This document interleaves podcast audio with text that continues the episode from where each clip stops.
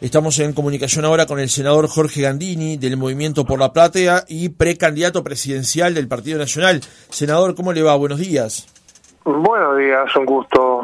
Feliz año, que el primer contacto que tenemos del 24. Efectivamente. Muchas gracias por, por atendernos esta mañana. Senador, ¿cómo recibe esta propuesta que hace convocatoria? Que primero, por supuesto, se la presenta al presidente del Frente Amplio, que luego iría a convocar a los partidos para generar un acuerdo vinculado a este tema. ¿Cómo lo ve? Bueno, imagínense que para quien está en el gobierno siempre es bueno que la oposición diga que quiere dialogar y acordar. Por lo tanto, con expectativas, por lo menos personales, muy positivas. Venimos de un Frente Amplio que ha interpelado uh, innumerable cantidad de veces a los ministros del Interior.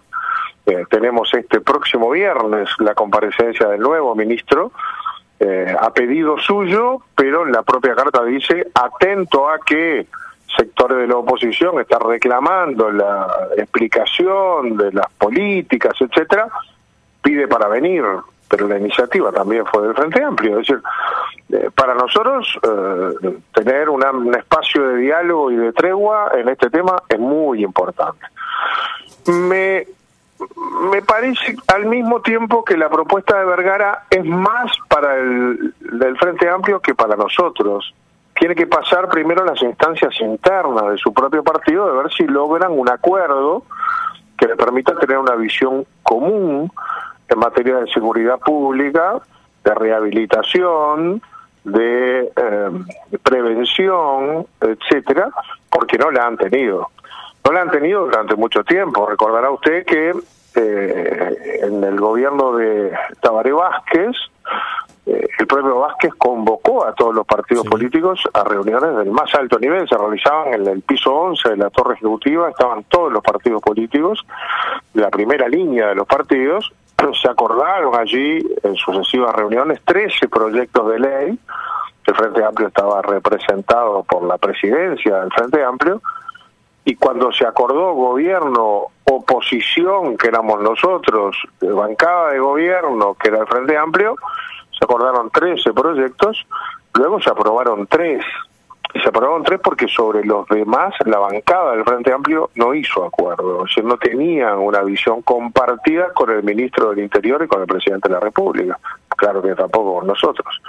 Ahora usted recordaba que hubo una instancia que tampoco terminó muy bien porque Frente Amplio terminó de hecho retirándose de esa instancia que convocó el ministro Heber, eh, que coordinaba Sanjurjo, y se acordaron pocas cosas ahí, no, no hubo mucha, muchas ganas de participar. Bueno, si hay ahora ganas de hacerlo, me parece que es tiempo. Nosotros gobernamos eh, hasta finales, hasta principios del próximo año, no tenemos que esperar a ver quién gana podríamos comenzar acordando cosas, algunas pueden quedar por los tiempos políticos para el próximo gobierno, otras podrían hacerse ya.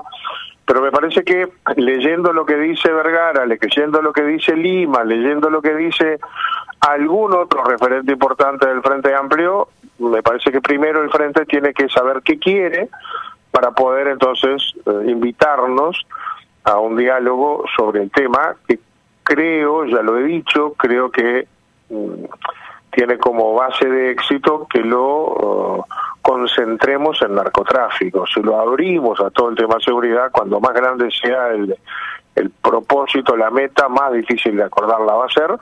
Y yo creo que podemos tener más coincidencia sobre el combate al narcotráfico. Esa era la pregunta que le iba a hacer, senador, porque es evidente que ha habido encares diferentes de la seguridad en el gobierno del Frente Amplio y lo que es ahora la coalición de gobierno. ¿Usted entiende que se podían llegar a puntos en común vinculados a la seguridad pública y no solo al narcotráfico, teniendo en cuenta que las perspectivas o las visiones son distintas? Bueno, por eso es muy difícil. Yo no sé qué piensa el Frente Amplio como tal, este Frente Amplio, con tiempos electorales donde también es natural que se marquen los perfiles y se pongan énfasis en las diferencias, porque de eso se trata. No sé si eh, Orsi piensa lo mismo que Vergara y ambos piensan igual que Carolina Cose o entre ellos, yo no lo sé. Eh, venimos de, gestiones que han tenido marcado énfasis con lo que diferente con lo que hemos hecho nosotros. Eh, de hecho, nosotros cambiando las políticas, logramos detener aquel crecimiento permanente, inevitable, sistemático de los delitos, los paramos, bajamos algunos, otros los estancamos y generamos algunas respuestas nuevas. Creo que hay que generar más respuestas nuevas. Creo que han bajado los delitos comunes, aún los homicidios producto de delitos comunes, ha crecido eh, todo lo que tiene que ver con el enfrentamiento, la lucha al narcotráfico, el crimen organizado, el control de territorios, la venta de estupefacientes, los ajustes de cuenta, este, los homicidios productos de disputas territoriales.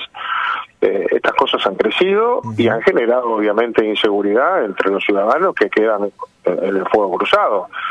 Eh, sobre esas cosas tenemos que quizás sentarnos a ver cuáles son las herramientas nuevas frente a problemas nuevos. Hay un componente ahí eh, carcelario de personas privadas de libertad, tenemos que tocarlo también. Eso requiere, mirando para adelante, recursos que son finitos, hay que sacarlos de otro lado. Bueno, si nos ponemos de acuerdo de dónde vamos a sacarlo, bárbaro. Ahora tenemos, a ver, el Frente Amplio votó en contra casi todas las medidas de seguridad de la LUC, casi todas, y casi todas las llevó al referéndum y casi todas las ganamos. ¿Cuál, cuál es la postura del Frente Amplio hoy con lo que nosotros incorporamos en la LUC? tenemos que empezar a hablar por ahí. Es decir, eh, la postura del Frente Amplio siempre fue eh, menos, eh, digamos, agravante de las penas o de nuevas penas. Eh, la nuestra no. De hecho, tomamos el gobierno, el país, con 12.000 privados libertarios y tenemos 15.000 y 18.000 personas con medidas alternativas. ¿Es una realidad? Sí. ¿Eliminamos el delito? No. Pero tenemos más gente eh, que de alguna manera cumple sanciones penales. ¿El Frente comparte esta idea o no? Bueno, sobre estas cosas tenemos que hablar porque muchas de ellas tienen que ver directa o indirectamente con el narcotráfico. Ahora, si nos piden una mesa de diálogo, yo voy, a mí me encanta. Eh, tiene que saber que estamos gobernando nosotros em, y, hay cosas que no las vamos a cambiar. Podemos discutir sobre un acuerdo para el próximo gobierno y firmar que gane quien gane. Vamos a hacer algunas cosas. Ah, yo creo que eso estaría muy bien no soy demasiado optimista con los resultados, a lo mejor sí con Vergara, no necesariamente con los otros grupos de la izquierda. Senador, una última pregunta sobre este tema. Eh, eh, ¿Entiende usted, porque usted hablaba de los tiempos electorales, que hay sentido de la oportunidad de Vergara y de los serenistas al plantear esto en este momento? Sí lo hay, pero es legítimo. Es legítimo porque eh, es el momento en que se pueden hacer acuerdos eh, sin tener a la vista el resultado. Entonces podemos acordar, gane quien gane, haremos tal o cual cosa. Después corresponderá cumplirlas o no, pero eh, es verdad que previo a las elecciones se tiende a generar algunos acuerdos en algunas áreas con el compromiso de cumplirlas independientemente del resultado. Bueno, ojalá en algunos temas podamos hacer algo de eso cualquier cosa que logremos ya sería positiva. Pero me parece que primero el Frente Amplio, nosotros no podemos hablar con Vergara, o no podemos hablar con Lima, o no podemos hablar con Orsi, tenemos que hablar con el Frente Amplio. Bueno, si el Frente Amplio cierra una postura en materia de seguridad y la propone, sobre eso va, va a estar bueno conversar internamente para buscar un acuerdo, pero a su vez, sin duda, va a ser tema de debate de campaña electoral. O sea que eh, el asunto es este, instalar el, espacio para conversar. Pero primero Vergara tiene que convencer al Frente Amplio. Senador, una última pregunta de otro tema. Está instalado desde hace unos días el debate por los 300 años de la ciudad de Montevideo, si corresponde hacerlo en este año o más adelante, y también sobre el costo por las actividades que va a desarrollar la Intendencia en el marco de los festejos. ¿Cuál es su opinión con respecto al debate que está formado sobre el tema? Y no me asombra. Carolina Cose es el hago lo que quiero, es Cristina Uruguaya, es no me importa la ley, hago lo que quiero. Lo hizo con Antel Arena, contra el Tribunal de Cuentas, contra la Contaduría, contra todos, lo hizo igual.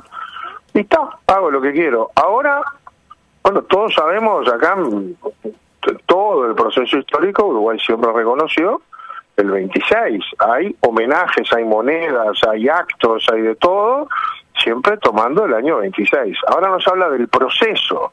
Es como si yo empezara a festejar mi cumpleaños nueve meses antes, porque empezó el proceso. Pero el cumpleaños es un día, no, no, festejo nueve meses antes porque empezó el proceso. Bueno, esa, ese capricho hace que le caiga en tema electoral, en año electoral. Y en el 26 y festejaremos de vuelta, porque ese es el cumpleaños de verdad, yo qué sé.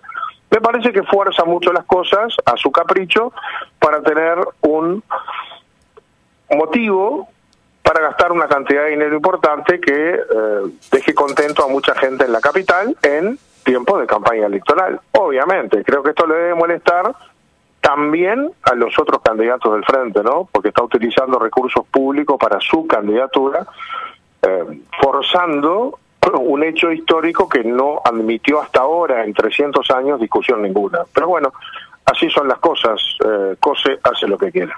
Jorge Gandini, senador del Movimiento por la Patria y precandidato del Partido Nacional, gracias por haber estado otra mañana con nosotros. Gracias a ustedes, nos vemos, un abrazo.